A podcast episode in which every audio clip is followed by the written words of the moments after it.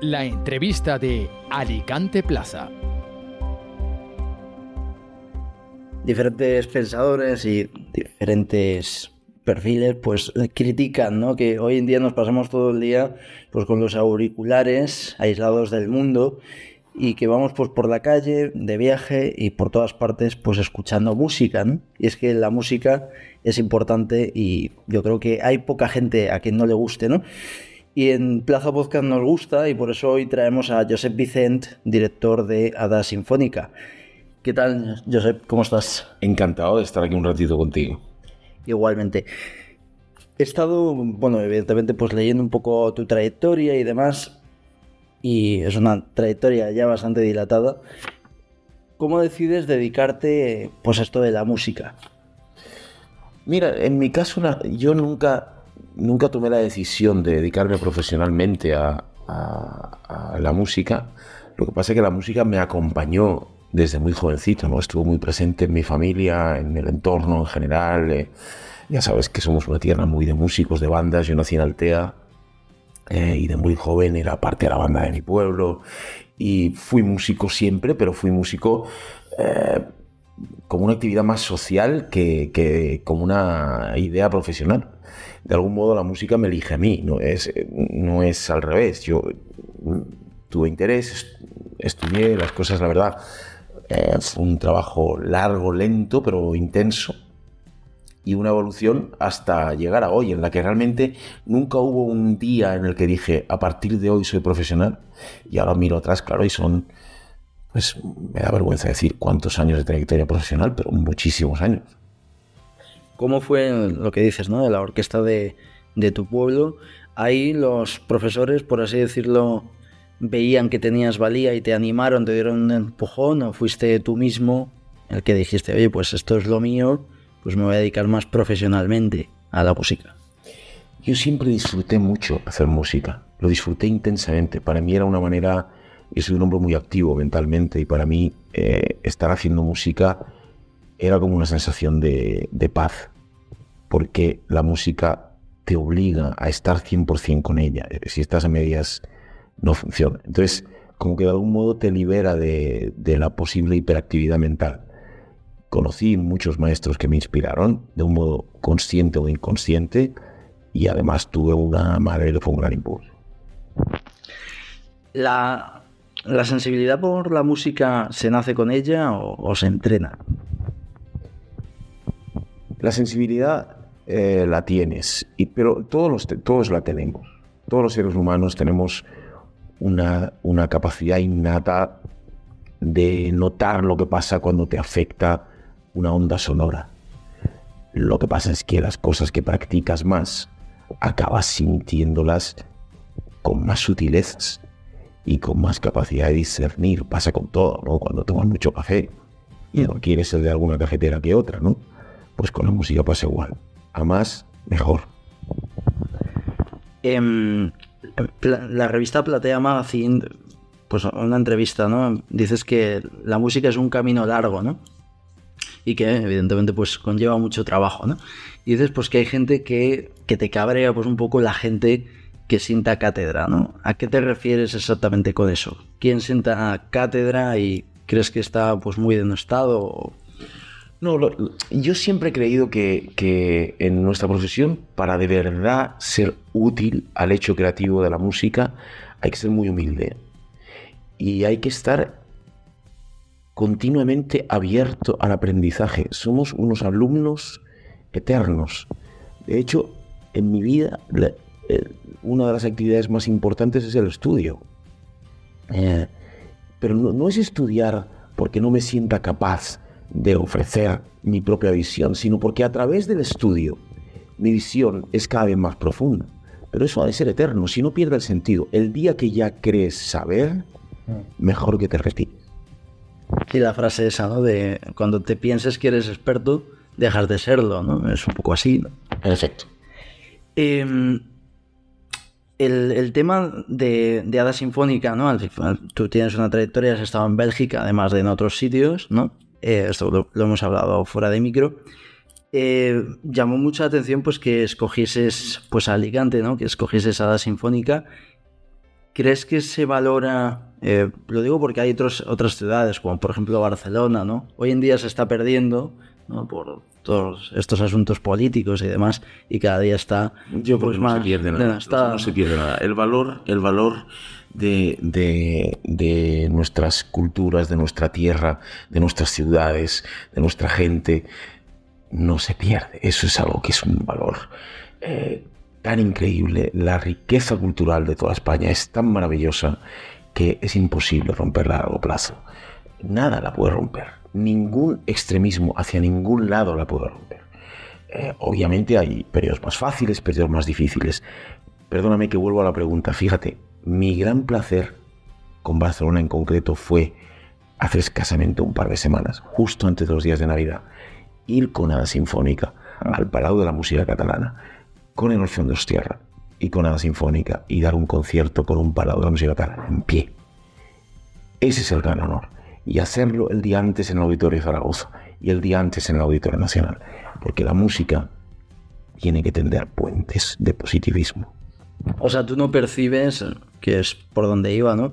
Que se dice pues que con toda pues esta eh, el secesionismo, etcétera, pues ha ocasionado que Barcelona deje de ser tan cosmopolita, una ciudad tan cultureta. O sea, que tú percibiste que no es así, es decir, tú crees que hay mucha leyenda urbana y que la ciudad que es cosmopolita, y ahora entenderás por qué menciono Barcelona, o podría ser Madrid a día de hoy, ¿no? Con todo el patrimonio cultural que tiene. ¿Crees que hay mucha mentira en torno a eso, a esa pérdida de identidad cultural de Barcelona? Yo creo que nosotros tenemos la mala costumbre de regodearnos en el mal. Y yo prefiero regodearme en el bien y pensar que, que somos muy afortunados de la enorme riqueza cultural en la que vivimos. ¿Se valora la riqueza cultural que tiene Alicante? Es decir, precisamente te lo, te lo pregunto, ¿no? Porque normalmente se tiene, pues a Alicante se pone, ¿no? Como valor cosmopolita a Barcelona y a Madrid, ¿no? Y en cambio, pues a Alicante se le tiene siempre un poco arrinconado, ¿no? Cuando tenemos bastantes premios, como es el premio Cultura Alicantina, ¿no? Como es ahora Hada Sinfónica, ¿crees que se valora lo suficiente? Hombre, por, parte de España, ¿eh? y sobre todo por parte de los alicantinos en general. Hombre, te- si es que casi me vale la misma respuesta que antes, ¿no? ¿Cómo, cómo, cómo nos cuesta eh, reconocer el bien cercano, ¿no? Reconocer eh, las virtudes propias. Pero yo te decir justo, ahora me lo preguntas, después de la gira con la novena de Beethoven, y ahora te pasaré un PDF del resumen de la gira, del resumen de los artículos de prensa de la gira en toda España, no puedo decir que no se considere, porque realmente es unánime la crítica de electrizante, eh, genial, tal. es decir que yo creo que sí, yo creo que nuestro esfuerzo como gente de la comunicación, como gente del arte, de la, de la música, de la creatividad en general, nuestro esfuerzo ha de ser de seguir trabajando para que lo que creamos sea bello, sea sólido, sea bueno y sirva para crear una sociedad mejor. Por eso a mí no me gusta hablar de los desencuentros, porque mi profesión es y ha de ser el encuentro. Precisamente ahora lo que dices, ¿no? De construir cosas sólidas. Normalmente se habla mucho, ¿no? De que ha habido un cambio, de que ha generado, ¿no? La música en general. Esto lo dicen, pues, autores como Lipoteski, ¿no? Lo dice, pues, en Sociedad del Vacío, ¿no? Algo así, no me acuerdo. Lo acabo de leer y no me acuerdo ahora mismo del título, ¿no? Em, ¿Crees que ha degenerado la música en general? Es decir, con diferentes estilos, ¿no? Normalmente se dice que hay muchos cantantes que se crea mucha, por así decirlo, Coca-Colita, ¿no? Es decir, música que la escuchas a lo mejor pues, cuatro meses y a los cuatro meses ya queda obsoleta, ¿no? Y ya no se acuerda nadie. ¿Crees que hay mucha música hoy en día de ese tipo? Hombre, claro, no, eh, no hemos pasado, Jorge, por la definición de la música. ¿Qué es y qué no es, no? Eh, y es verdad que hay un- un- una parte de la actividad con el sonido que es el entretenimiento, que obviamente va a la velocidad que va la sociedad. La velocidad va a 3000, la sociedad va a 3000 por hora y entonces el entretenimiento va a 3000 por hora. Pero eso no quita que sigue habiendo, sigue existiendo gente que se dedica a la música en todas sus facetas, que hace cosas maravillosas, desde el punto de vista de la composición, de la interpretación, de, todo. Eh, y depende de la inquietud de, la sociedad, de, cada individuo, descubrir unas cosas u otras. Y a veces un poquito más de esfuerzo ayuda a descubrir tesoros más grandes. ¿A qué te refieres con eso? O sea, un poco más de inquietud, ¿no? Claro, porque el entretenimiento no hace falta buscarlo, porque te va a llegar, te pegan tiros, sales por la mañana y te están entreteniendo. Yo casi creo que es para que no te fijes en la realidad. eso es una cosa, pero si tú quieres buscar más allá, si tú quieres de verdad, si tú quieres ver una gran peli, por poner un ejemplo, ah. Pasa cinco minutos decidiendo cuál. Y no pongas la primera que te sale.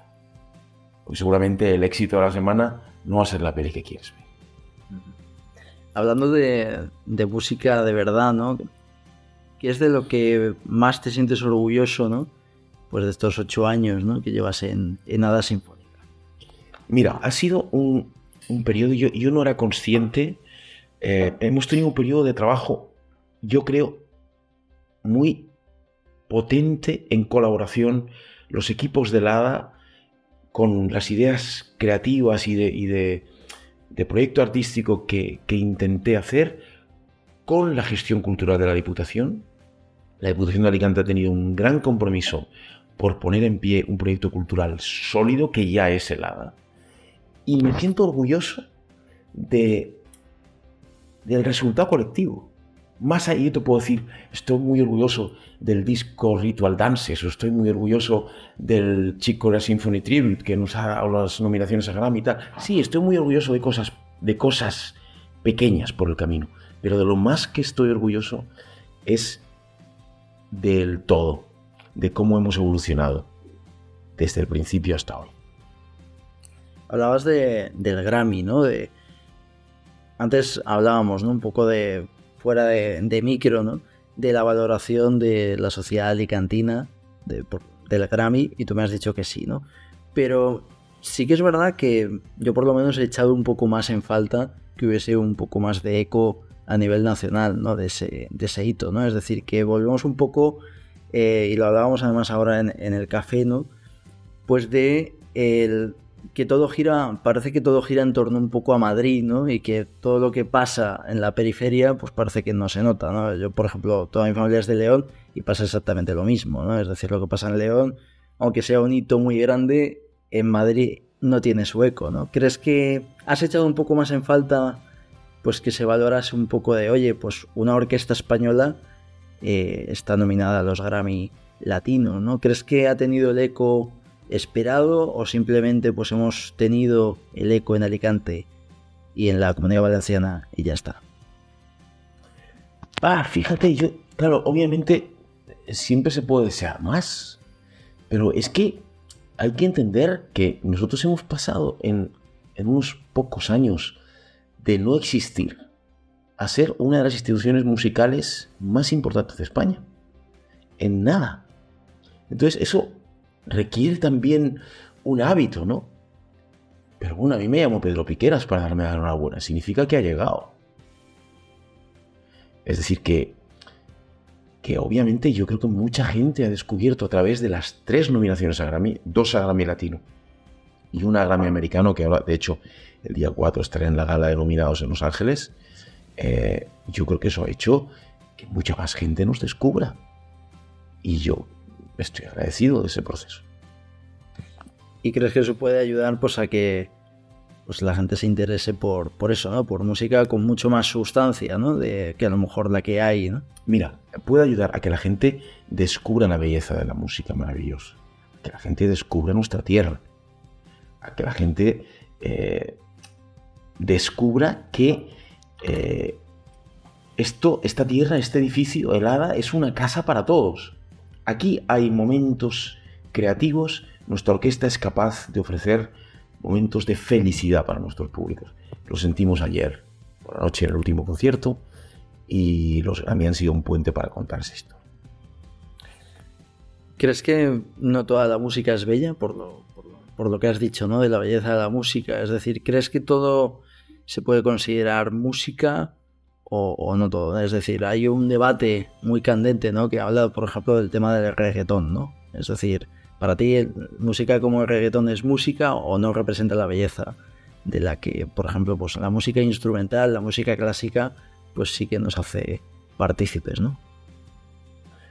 Mira, como yo llevo toda la vida en el escenario, desde muy jovencito, yo soy muy respetuoso con mis comentarios. Y yo puedo entender que una persona que se dedica al reggaetón tiene su dificultad, tiene su propia, permíteme llamarlo de una forma, catarsis. Eh, pero claro, hay cosas que son incomparables, pero no es para mal de nadie. Es decir, las músicas de Ravel que hicimos ayer tienen tal profundidad emotiva que, obviamente están en otro plano. No, a ver, un cómic puede ser maravilloso, pero no es el Guernica. El Guernica es el Guernica. Eh, y Van Gogh es Van Gogh y, y, Kandinsky es Kandinsky y cada cosa es cada cosa, ¿no? Y, y un trazo abstracto de mi hija es un trazo abstracto de mi hija y todo tiene valor expresivo desde el punto de vista de la necesidad del ser humano de contar una historia. Que hay comparaciones que son imposibles de hacer. No se puede comparar el reggaetón con la música por un ejemplo. Hablábamos pues de la sinfónica, ¿no? En la, anterior pregunta. ¿Cuáles crees que han sido las claves? Sí que es verdad que no hay una receta, ¿no? Cada caso es un mundo, ¿no? Pero ¿cuáles son las claves de el éxito y del crecimiento ¿no? exponencial de Hada Sinfónica? Mira, eh, para mí los conciertos son cada uno de ellos un proceso último, es decir, un proceso donde toda la carne está en el asador. Cada concierto para mí es un desgaste total. Yo intento que Hada Sinfónica se afronte, afronte los conciertos con ese nivel de entrega, con ese nivel de energía. Aparte de eso, la Sinfónica es ahora mismo un equipo muy bien entrenado, con un enorme nivel técnico, que nos permite ser muy rápidos y muy diversos. Claro, algo que sí que no ha valorado la gente porque no lo saben, es la enorme capacidad de diversidad estética de nuestra orquesta. Nuestra orquesta está hoy haciendo un programa sinfónico romántico a un nivel estratosférico y está ayer por la noche grabando un disco con Paquito de Rivera. Y está dos días antes haciendo un programa pedagógico con música Manuel de Falla. Claro, eso hace que hayamos llegado a muchos públicos y que igual podemos empatizar con una gente que viene por primera vez a un auditorio aquí, como con el público consolidado de Ibermúsica en Madrid. De una manera o de otra. Y eso ha hecho que nuestra marca Hada Sinfónica sea ya una marca muy respetada. Hablabas de tu equipo, ¿no? Te gusta el trato de tú a tú. Es decir, per persona, ¿no? Todo lo hemos hablado antes. ¿Cómo se gestiona ¿no? una orquesta pues de tantas personas? ¿no? Es... ¿Conoces de sobra a, cada uno? Es decir, ¿cómo, ¿cómo se gestiona? Eso además hoy en día está muy candente a nivel pues, pues eh, vital, empresarial, ¿no? Hay un montón de manuales de gestión de equipos, porque eso es una cosa que no sabe hacer cualquiera, ¿no? Parece que, cualquiera que es jefe, pues sabe gestionar equipos. ¿Cuáles son, pues, las claves y cómo tratas a, tu orquesta y, y cómo sincronizáis, nunca mejor dicho?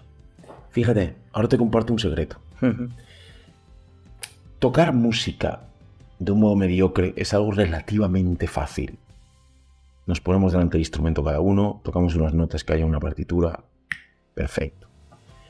Si yo quiero que esa música toque almas, mm. que es la manera de llegar y de ser útiles, necesito, necesitamos todos tener deseo de hacerlo.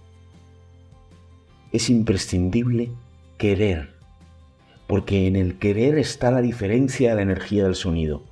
Yo puedo emitir una nota con mi violín que suene bien, pero que no te haga llorar. Si yo quiero que esa nota te haga llorar, necesito un nivel de vibrato, un nivel de presión, necesito una energía. Eso solo se produce si el músico quiere.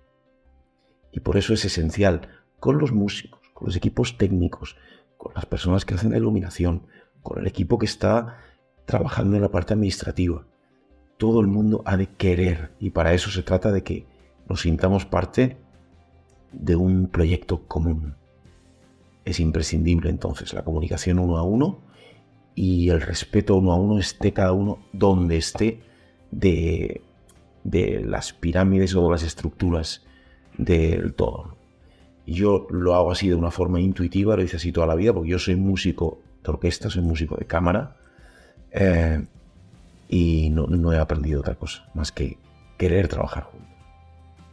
¿Crees que es posible el éxito, por ejemplo, de una orquesta, ¿no? de un maestro pues que se desentienda de su equipo, es decir, que haga lo que tú dices, ¿no? Tocar, dirigir, que se toque la música y ya está. Es decir, ¿crees que es posible que haya éxito si hay un caso así? ¿O en todos los casos exitosos de orquestas se da esa sinergia entre maestro y artistas? Es una muy buena pregunta.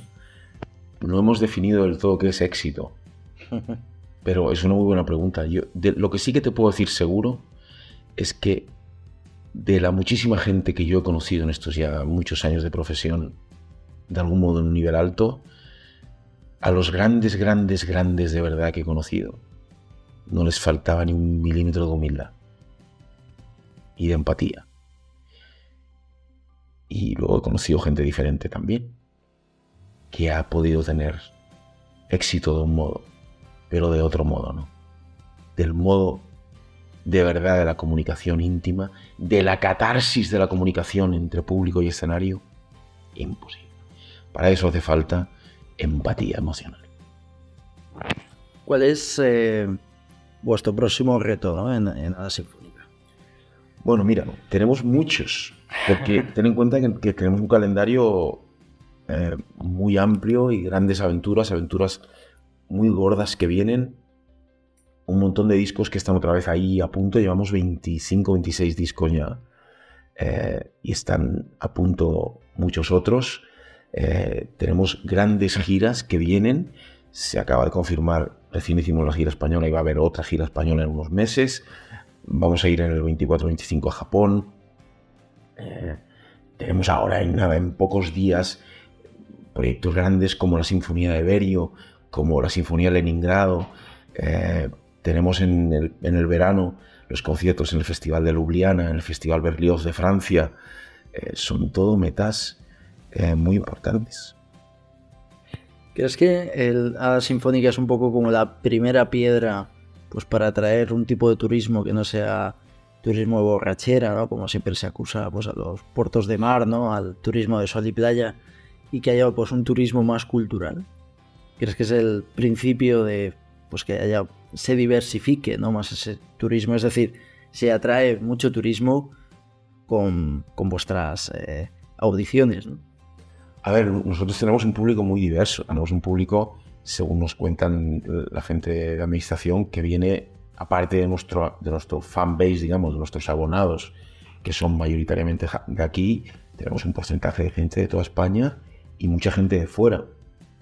Eh, por supuesto que cuando tú construyes una estructura cultural en una ciudad, afecta a toda la sociedad que la rodea, la que vive aquí y la que viene de fuera. Y se trata de una decisión de, política cultural. Dicen en, dicen en valenciano, cuando me suben es dols. Es decir, cuanto más pongamos interés en construir una realidad cultural potente, más afecta a nuestra sociedad propia y a nuestra sociedad que nos visita, sin ninguna duda. El turismo eh, relacionado con la cultura es un turismo menos estacional, es un turismo que suele ser gente con un nivel adquisitivo que es bueno para la ciudad que lo recibe, suele ser gente cuidadosa con el entorno, entonces no viene mal.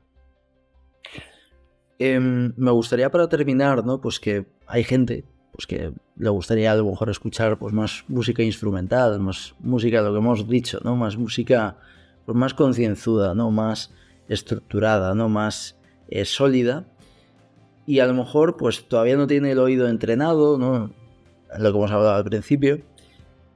¿Qué pieza le recomendarías pues un poco para empezar, ¿no? Y para que empiecen pues un poco a entrenar el oído, ¿no? Es decir, porque es una, es una música que no pasa, sobre todo la gente que tiene cierto interés cultural, pues le gustaría a lo mejor escuchar más música clásica, ¿no? Y entrenar más el oído. Es muy fácil, ¿eh? No hay que darle muchas vueltas. Hay que ir. Yo les propongo que elijan cualquier concierto a la sinfónica, porque nosotros ya intentamos que nuestros programas combinen la parte intelectual con un elemento de conexión entonces yo les animo a ir no una vez, sino tres. Y a partir de la tercera, te prometo que van a querer ir. Pues que así sea. Muchísimas gracias. Muy agradecido yo. Un placer. Muy agradecido yo. Que vaya muy bien, mucha suerte y un abrazo muy fuerte. Gracias, hombre. Lo mismo digo. Gracias por escucharnos y bueno, ya saben, hay que escuchar música, no solo los podcasts, escúchenos también a nosotros, eh, pero se puede hacer las dos cosas a la vez. ¿eh? Eh, gracias y un abrazo.